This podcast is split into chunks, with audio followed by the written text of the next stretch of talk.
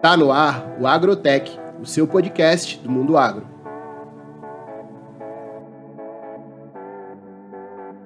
Hoje, uh, junto com a gente aqui, a gente está batendo um papo com o Davi Teixeira. Ele é uma das principais referências da Bahia e que sai do Brasil conforme a criação de Nelore, é, Guzerá e Guzulando. E a gente vai estar tá batendo um pouquinho com ele, um papo, conhecendo um pouco da trajetória dele, da vivência dessas raças que ele cria e umas ideias que ele pode estar compartilhando com a gente. É. Davi, a princípio, como é que tudo começou na sua propriedade? Por onde vem a questão da história dela? Como você acabou uh, criando gado e iniciando a pecuária? Bom dia, Morbeck. Bom dia a todos que estão nos ouvindo.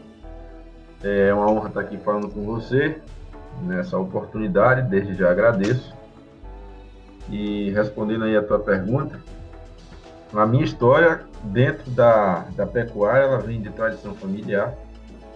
Meu bisavô, meu tataravô já mexia com terra aqui na, no distrito de Areias, região sul da Bahia. E sempre criando gado, sempre também mexendo com agricultura.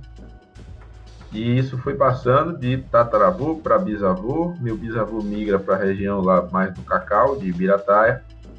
E a gente vem é, ele, no caso, vem trabalhando isso, a lavoura de cacau, que na época tinha uma rentabilidade muito interessante. E meu avô também assume isso, e meu avô migra para a região de Piauí, e hoje a, a gente está lá. E ele, em 1957, ele adquire uma fazenda que até hoje é tocada por nós, que é a Fazenda Diamantina, e é uma fazenda que na época foi comprada tendo em vista a questão do cacau, que era de muito valor, mas a gente sempre também tentou diversificar e né, já naquela época, quando não se falava em gado na nossa região, a gente já introduziu o Nelore e o Guzerá. É, um ano depois, em 1958, o Nelore já estava lá e o Guzerá chegou em 1960. E desde então a gente vem trabalhando é, essas duas raças e hoje a fazenda é, diversifica algumas, algumas, algumas culturas. Né? A gente tem hoje uma área irrigada, a gente faz cacau irrigada, a gente está com um projeto de laranja. Hoje a gente está com o laticínio dentro da fazenda, beneficiando uh, leite de búfalo, né, com a produção de queijos. Hoje a gente tem também o Gus Holanda, o Nelore, o Guzerá e é, estamos querendo também entrar no chocolate. Então, é uma fazenda hoje que se, se moldou ao, ao moderno. A gente tenta fazer um pouco de tudo para que a gente tenha uma segurança na produção, no caso, preço, não fique só em uma cultura. E além disso, a gente tenta ingressar na agroindústria, que é onde a gente consegue é, valorizar o nosso produto e também causar um bom impacto social na região, porque a gente consegue empregar mais. Então, basicamente, a história é essa, é uma história que vem já de família. A princípio, quando se trata aí do Guzerá e do Nelore, uh, existe algum levantamento técnico e etc. para que você possa indicar ao proprietário que quem investia em uma das duas raças, em questão de recurso da, da fazenda, de clima, caso ele vá criar ou Guzerá ou, Guzerá, ou Nelore?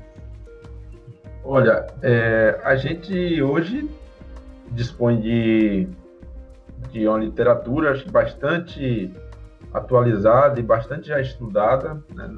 não só nessas duas raças, mas como nas outras raças e até em raça de ovino e caprino também, animais de produção como um todo.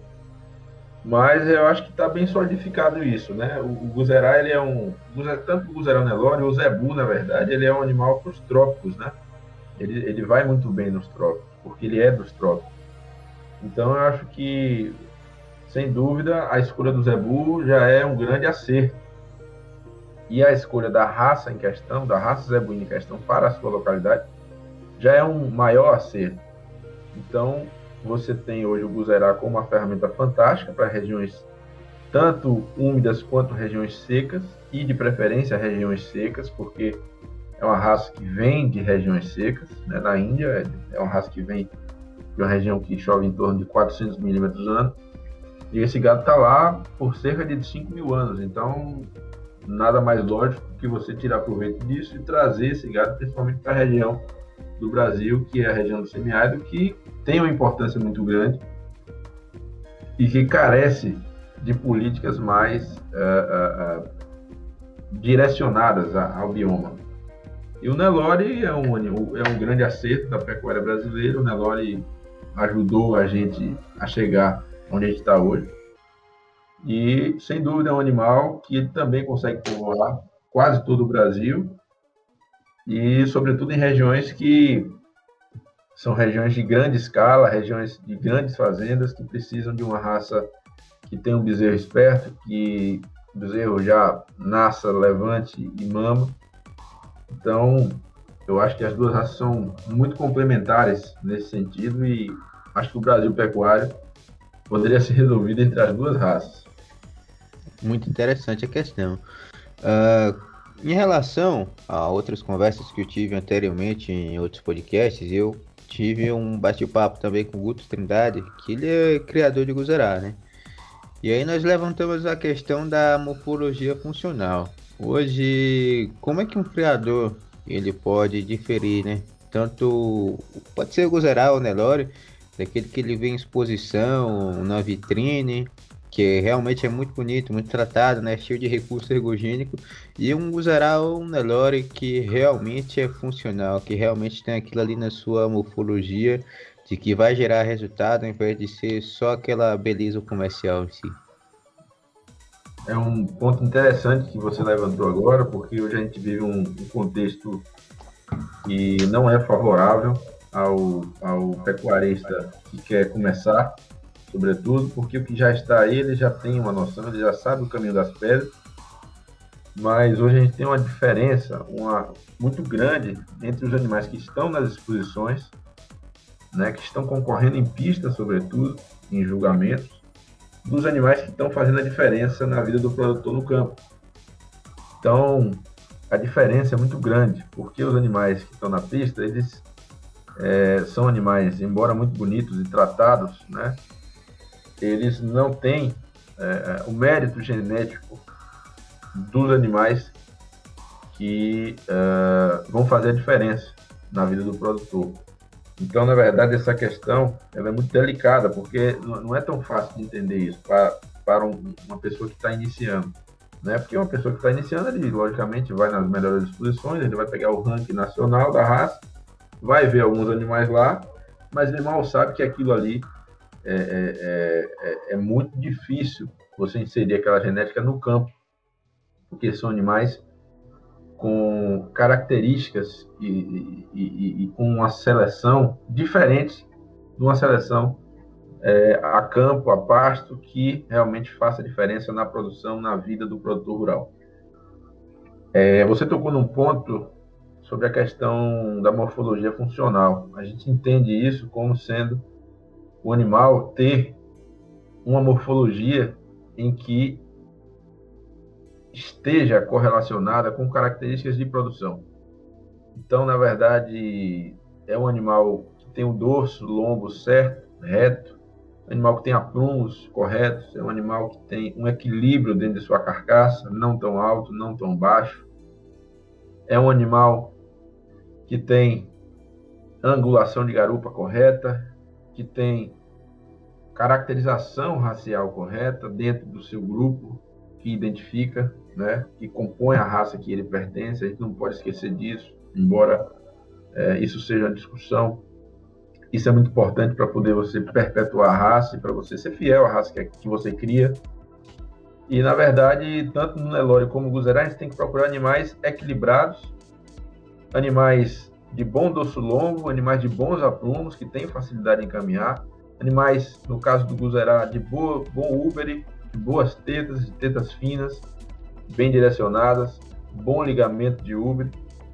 Uh, no Nelore a gente também tem que se preocupar com isso, né? embora no Nelore a gente tenha menos casos, mas é uma raça que tem que ter teta fina, é uma raça que tem que ter um Uber muito bom, tem que ter aprumos muito bons, tem que ter uma correção morfológica de dorso, de garupa, de largura de ilho. muito boa e a gente vai vendo essas questões porque isso impacta, né? Isso impacta na vaca parir, isso impacta na capacidade da vaca de caminhar, isso impacta na, no rendimento de carcaça, no gancho e em tantas outras coisas que importam e que remuneram o produtor. Então, não adianta a gente estar falando aqui em um gado, ah, o gado, as pessoas costumam extremar muito, né, para uma característica dentro de uma seleção. Então, eu acho que o caminho não é por aí. Você às vezes tem, tem genéticas linhagens, no caso do Guzeral, ou muito leiteiras, ou, ou, muito ou que dão muito desempenho em corte, em peso. Mas quando você vai ver o animal, o animal é totalmente descaracterizado, o animal é totalmente é, prejudicado com relação à sua linha de doce, por exemplo, à sua garupa. Então, eu acho que a gente deve olhar mais para o equilíbrio das características do que para a seleção de uma característica só. Em relação aos criadores, né, que eles não têm essa questão de sensibilidade de, digamos assim, de seleção, que não investem tanto em genética a ponto de ter todas as fêmeas PO em rebanho fechado, etc. Ah, o que, é que seria interessante ele observar em um reprodutor, né, para para cobrir as, as, as matrizes dele numa fazenda de cria, por exemplo? Olha, o que o produtor, principalmente de cria, tem que se preocupar, no caso da compra de um reprodutor PO, de um selecionador, com certeza tem que preocupar primeiramente com o regime de trato que aquele animal está. É, animais hoje a gente vê muito bem tratados sendo vendidos e aquele animal quando chegar na fazenda desse produtor rural de cria, que em sua maioria será uma fazenda na média brasileira, que não vai dispor de silagem, que não vai dispor de rações balanceadas, especializadas, que não vai dispor de um trato mais intensivo daqueles animais, ele tem que observar se o animal vai ser adaptável à sua realidade, né? Hoje a gente tem, tem muito isso, né? Pessoas compram ideia, compram gado, compram a linhagem, acreditam porque vão, porque olham, porque veem os animais produtivos naquela fazenda do selecionador e não olham para dentro de sua fazenda, né? Então, esse reconhecimento é, de cada um, de sua realidade, é extremamente importante para que a gente faça uma boa escolha de um reprodutor. Então, primeiro eu vou ver o que eu preciso melhorar no meu rebanho, né? Qual característica? O que é que meu rebanho está precisando? Eu preciso botar habilidade materna, eu preciso fazer uma correção mais morfológica nos animais, preciso botar desempenho, que meus bezerros estão desmamando leve. No caso do Guzerá, que cruza tanto vacas brancas como vacas mestiças, né? Essa fêmea que vai nascer a partir de um touro Guzerá ela vai ser leiteira, ela não vai ser leiteira. Os machos eu vou aproveitar, né? No caso das vacas mestiças, para corte, eu vou vender bem esses machos para corte. Então, essas perguntas, essa, essa capacidade de diagnóstico da própria fazenda e do próprio gado é muito importante, esse discernimento. Então, se você, por acaso, não tem condição de fazer essa avaliação tecnicamente, procure um profissional, procure alguém especializado que ele vai te ajudar. Então, acho que a escolha de um reprodutor, ela é extremamente importante na medida em que você entende o que o seu rebanho precisa e você consiga, nesse processo, achar um reprodutor ideal para a sua fazenda. Então, adquira reprodutores que não são tão tratados, que não estão em regime de trato tão de baia, tão fechado, porque eles, ao chegarem em sua fazenda, eles não vão cruzar a vaca, eles vão demorar para se adaptar, você vai ter um prejuízo de alguns meses. Uh, escolha reprodutores com caracterização racial dentro da raça que ele, ele, ele compõe. Se ele é Nelore, ele tem que ter cara de Nelore. Se ele é Gozerá, ele tem que ter cara de Gozerá. Ele tem que ser fiel ao padrão da raça que ele ocupa. Compre animais cuja ascendência de pai, mãe, bisavó, avó, avô seja comprovada, que venham de boas linhagens. E compre animais corretos morfologicamente. Né? Não adianta você comprar um animal selado, não adianta você comprar um animal menso, não adianta você comprar um animal ruim de aprumo e que, e, que seja bom, ou que a DEF dele diga que ele será um bom ganhador de peso e que sua progênie provavelmente será um, uma boa ganhadora de peso. Não só de peso de pecuária, né? A gente tem que olhar para o animal como um animal, um clínico geral, que a gente chama, né? Um animal que melhore tudo, um pouco. Então, em questão aí, como você tinha comentado acerca que teve uma, uma linha sucessória, né, na sua família, de, de geração a geração, hoje, o que é que você acredita que foi, foram, assim, digamos, seus principais acertos da sua família, né, de que você gostaria de compartilhar com outras pessoas para que, se eles tivessem um ponto de inflexão semelhante ou tivesse que tomar uma decisão semelhante, você recomendaria que eles também fizessem isso, né? Os principais acertos da sua trajetória e de sua família. Embora eu tenha uma idade eh, nova, né? Eu desde cedo, desde pequeno mesmo, de quando eu me entendo, quando começo as minhas memórias, eu, enfim, tenho total referência à terra, a meu pai, meu avô, meu tio mexendo com terra. A terra também ela, na verdade, a maioria, ela banca nossas vidas. Então, eu acho que o produtor rural, esse que vive no campo, esse que precisa e necessita dos animais para sobreviver, ele precisa primeiro ter um manejo correto, né? ele precisa é, tentar diversificar a produção, não só uma coisa, e ele precisa ter muito controle dos números dentro da fazenda. Então, eu vejo como principal acerto aqui na minha família nesse tempo foi a capacidade de transformação. A gente vinha de uma lavoura de cacau que era hegemônica, que dava muito dinheiro, que enriqueceu muitas pessoas, mas também a gente viu a derrocada dessa, dessa lavoura, a derrocada dessa cultura, que levou essas famílias, a maioria delas, a não ter nada hoje ou a ter muito pouco, ou a, a enfim, quebrarem com a cultura. Então, diversifique. Esse é o, é o, grande acerto. Se você tem gado, não custa nada você plantar alguma coisa. Se você tem gado e, e tira leite, não custa nada você tentar fazer um queijo. Se você tem gado de corte, não custa nada você tentar fazer um programa de certificar sua carne, você fazer um boi de qualidade, investindo em genética e, tentando beneficiar esse produto dentro de sua fazenda ou com terceirização. Então, tente fazer agroindústria, tente fazer um produto, porque tem muita demanda. As pessoas cada vez mais têm é, é, obsessão por saber da onde aquele produto vem, como ele foi produzido, se aquele produto é saudável ou não, se aquele produto tem responsabilidade ambiental ou não. Então, isso é uma coisa que está crescendo, é uma demanda que está surgindo e cada vez mais esses produtos que têm história, que têm uma responsabilidade de produção, eles vão ser mais valorizados. Então, eu acho que o grande acerto, o grande trunfo da produção rural é você tentar diversificar, você tentar fazer da sua propriedade uma produtora de, se não é, vários, alguns produtos, né? E como principal erro aqui, acho que a gente, como a maioria da região, se deixou é, um pouco levar pela cultura que dava muito dinheiro, sempre tem que voltar a falar no cacau, porque ela foi decisiva em minha região. E a gente não despertou muito lá atrás precocemente para essa diversificação. Então a gente tinha o cacau que bancava tudo e sobrava um grande dinheiro ainda e criava o gado. Né? Então a gente não pensava naquela época em tirar leite, em fazer queijo, em fazer um cacau irrigado, em fazer um chocolate. Isso despertou quando a gente teve a necessidade de despertar. E, e como erro, eu acho que eu aí, falando de mim agora, eu errei na medida em que, é certo que também eu, eu tinha uma idade muito jovem, mas eu errei na escolha de alguns touros, justamente naquilo que a gente estava falando. Eu olhava um campeão de pista e achava que aquele animal era o melhor animal que tinha na central e que ele deveria usar aquele animal. E eu não tinha essa capacidade de diagnóstico das minhas vacas, da minha fazenda, do meu sistema.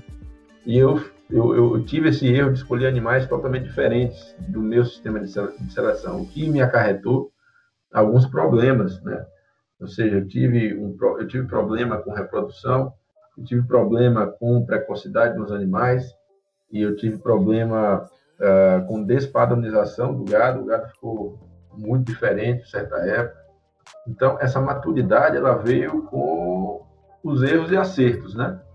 E eu acho que o grande erro nosso, no caso, volto a dizer, meu, foi usar animais que não é, condizem com a minha realidade. Hoje em dia, em questão do Guzerá Leiteiro, do, do Girolanda, né? O Girolanda o quê? Do Guzolanda, que é a que, que você utiliza, né? Uh, ou até do Lenore si. Qual é a questão alimentar deles que, que você fornece hoje?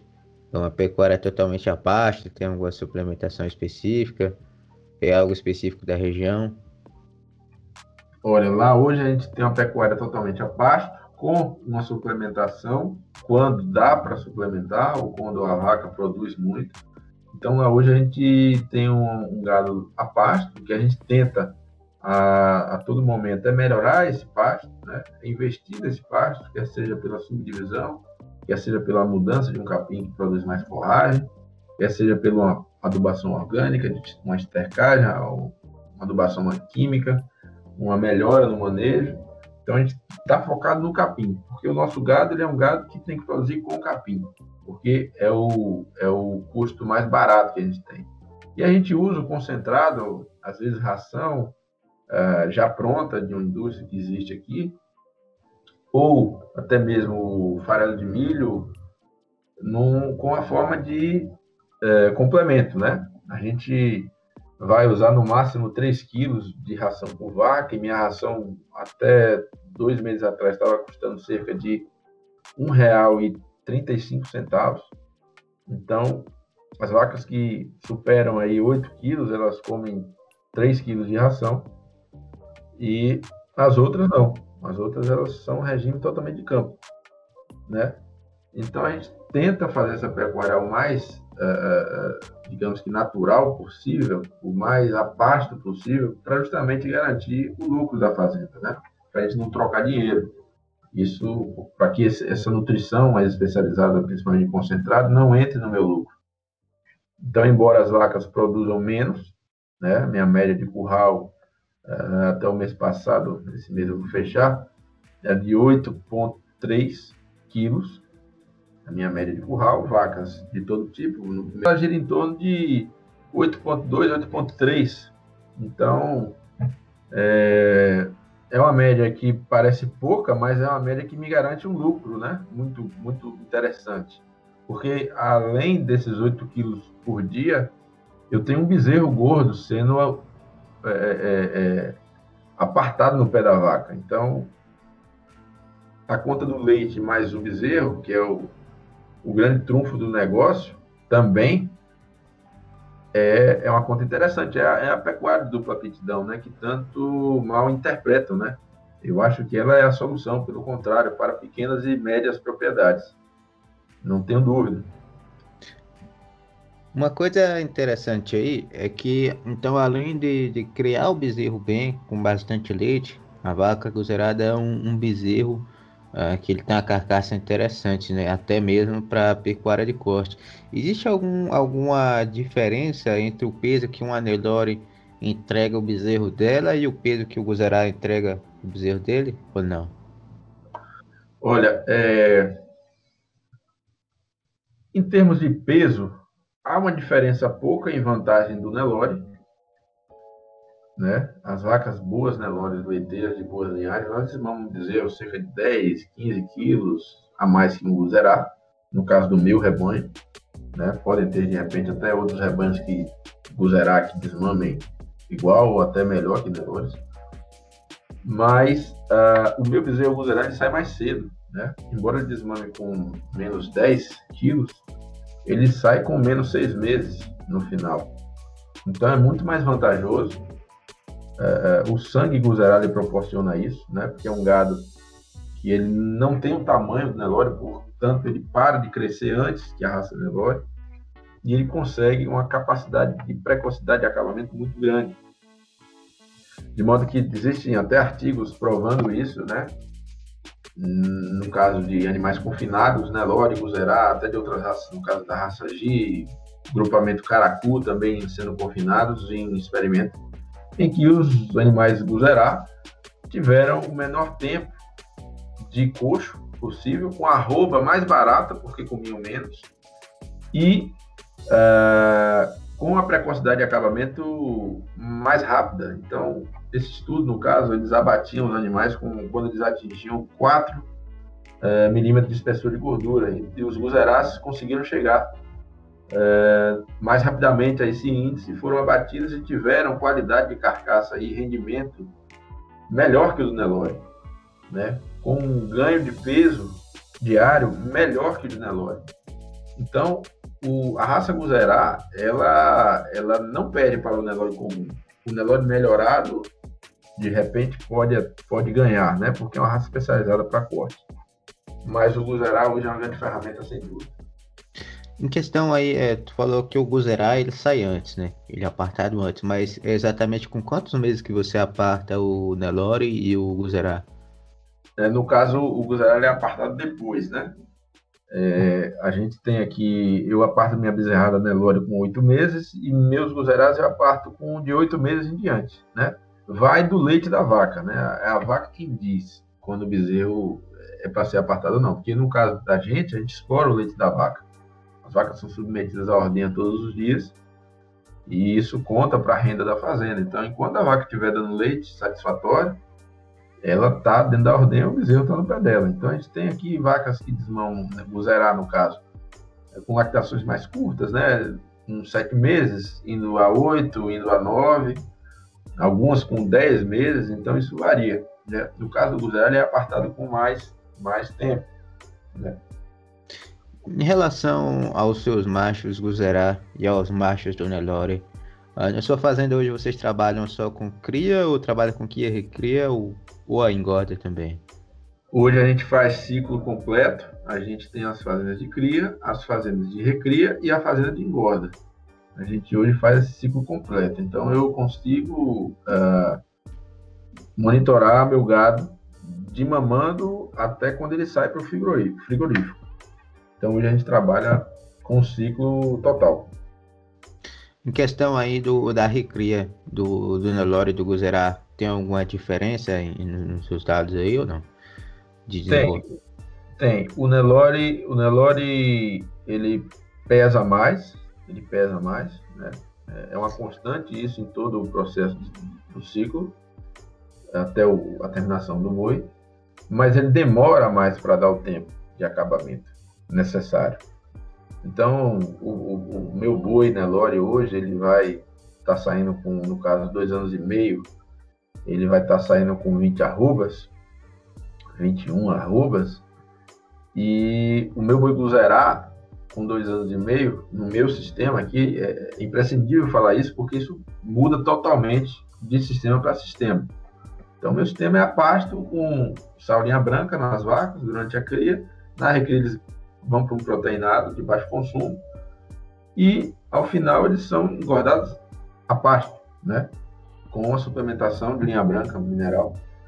E hoje, é, meu boi guzerá, ele vai conseguir estar tá aí com dois anos e meio, com cerca de 18 arrobas, né?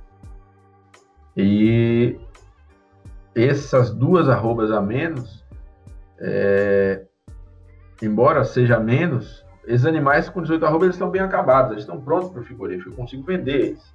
E os Nelores muitas vezes estão prontos quando eles são 18 arrobas. Eles precisam de um tempo para poder estar prontos para o abate. Então, o Nelore, embora pese mais, a conformação frigorífica do Nelore, ou seja, o Nelore continua crescendo um pouco mais e o e começa dar acabamento. Então, é, a diferença das duas raças é essa. Embora no gancho eu consiga um rendimento muito bom nos Nelores, né? Porque eles, além de peso, eles têm bom comprimento e tudo mais. É, o Guzará eu consigo girar o meu negócio mais rápido. Em outras palavras, o dinheiro está entrando antes, né? No, no Guzerá, por mais que rendimento ele está entrando antes. Perfeito. Como o dinheiro não fica parado, né? Já, já é significativo. Então, Davi, uh, em relação ah, você você está aberto a negócios? Se você está o que você está comercializando hoje? Se você tem oferta de touros, de fêmeas, de embriões, de sêmen, ah, o que é que você pode estar tá disponibilizando para fazer negócio com o pessoal? Ou então como eles podem estar entrando em contato com você? Você pode ficar à vontade para passar seu contato, Instagram, e-mail, qualquer coisa. Maravilha. É, hoje a gente tem a plataforma digital Instagram e que é arroba marca underline VI. A gente vai postando o dia a dia da fazenda, o que a gente vem fazendo por lá. A gente tem também um site, né, www.marcavi.com.br, que a gente tem também uma, uma página lá que você pode entrar em contato via e-mail. Né? Nosso e-mail é marcavi.outlook.com e a gente tem essas ferramentas é, é, é, digitais e de comercialização hoje, né, e divulgação. E hoje a gente aqui vende touros, tanto Nelore como Guzerá, a gente sempre tem touros aqui para vender. É, não estamos vendendo embrião até então, embora estamos é, é, fazendo embriões, a gente não está vendendo, porque a gente está em momento de crescimento de rebanho. E se você, por acaso, o cliente interessar em visitar a fazenda e, enfim, visitar como a gente produz, a fazenda está de portas abertas para poder estar tá recebendo essas visitas, exceto que agora é, não tão favorável por conta desse momento que estamos vivendo, mas em breve a fazenda vai estar aberta né, a, visitações, né? Então hoje a gente está procurando se apegar às maiores ferramentas de seleção, a gente vai adentrar no PMGZ leite, com pesagens oficiais dos animais, Guzerá de leite, a gente vai entrar no PMGZ corte, né, no caso do Guzerá e do Nelore. Então a gente tenta é, ir fazendo um trabalho que nos dê lucro e que também possa dar lucro aos produtores que utilizem nossa genética. A gente tem 60 anos, 63 anos, 64 na verdade anos, que começou esse trabalho de seleção, é, quase, são seis décadas, né? E a gente não parou, a gente está fazendo isso.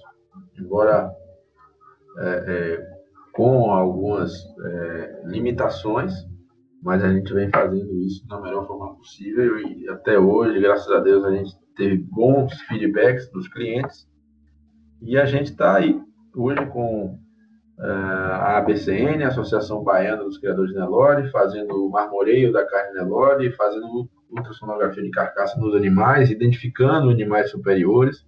Nelore baiano hoje, que é a linhagem que a gente cria desde que a gente começou, passa por um bom momento de reconhecimento nacional por ter caracterização racial, por ter morfologia funcional correta, por ter boas DEPs, as DEPs dos animais estão melhorando dentro dos programas de avaliação, principalmente do programa da Embrapa Gineplus, você tem animais de qualidade de carcaça, que a raça Nelore ela é a raça de corte, então ela precisa produzir carne, e carne de qualidade. Então, hoje o Nelore Baiano consegue fazer esse papel, portanto, é uma genética que está sendo requisitada no Brasil todo.